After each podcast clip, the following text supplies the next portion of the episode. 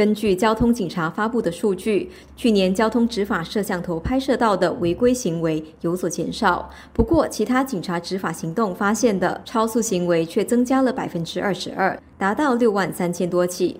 交警表示，这表明闯红灯摄像机在遏制超速方面是有效的。截至今年一月，全岛有两百四十二个侦测闯红灯的摄像机。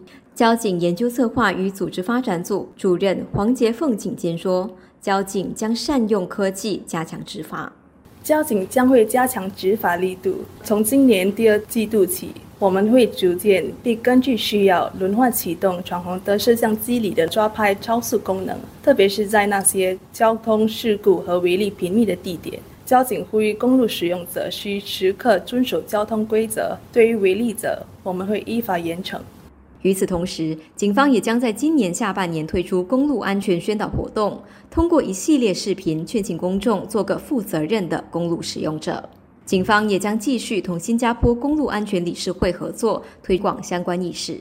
理事会主席郑亚光说：“接下来的宣导对象将以家庭为主。” By bringing the family, we hope that the children will be there, and hopefully the parents and the grandparents will be there as well. We will hope to engage them and educate them about road safety, how they should cross the road, especially the elderly.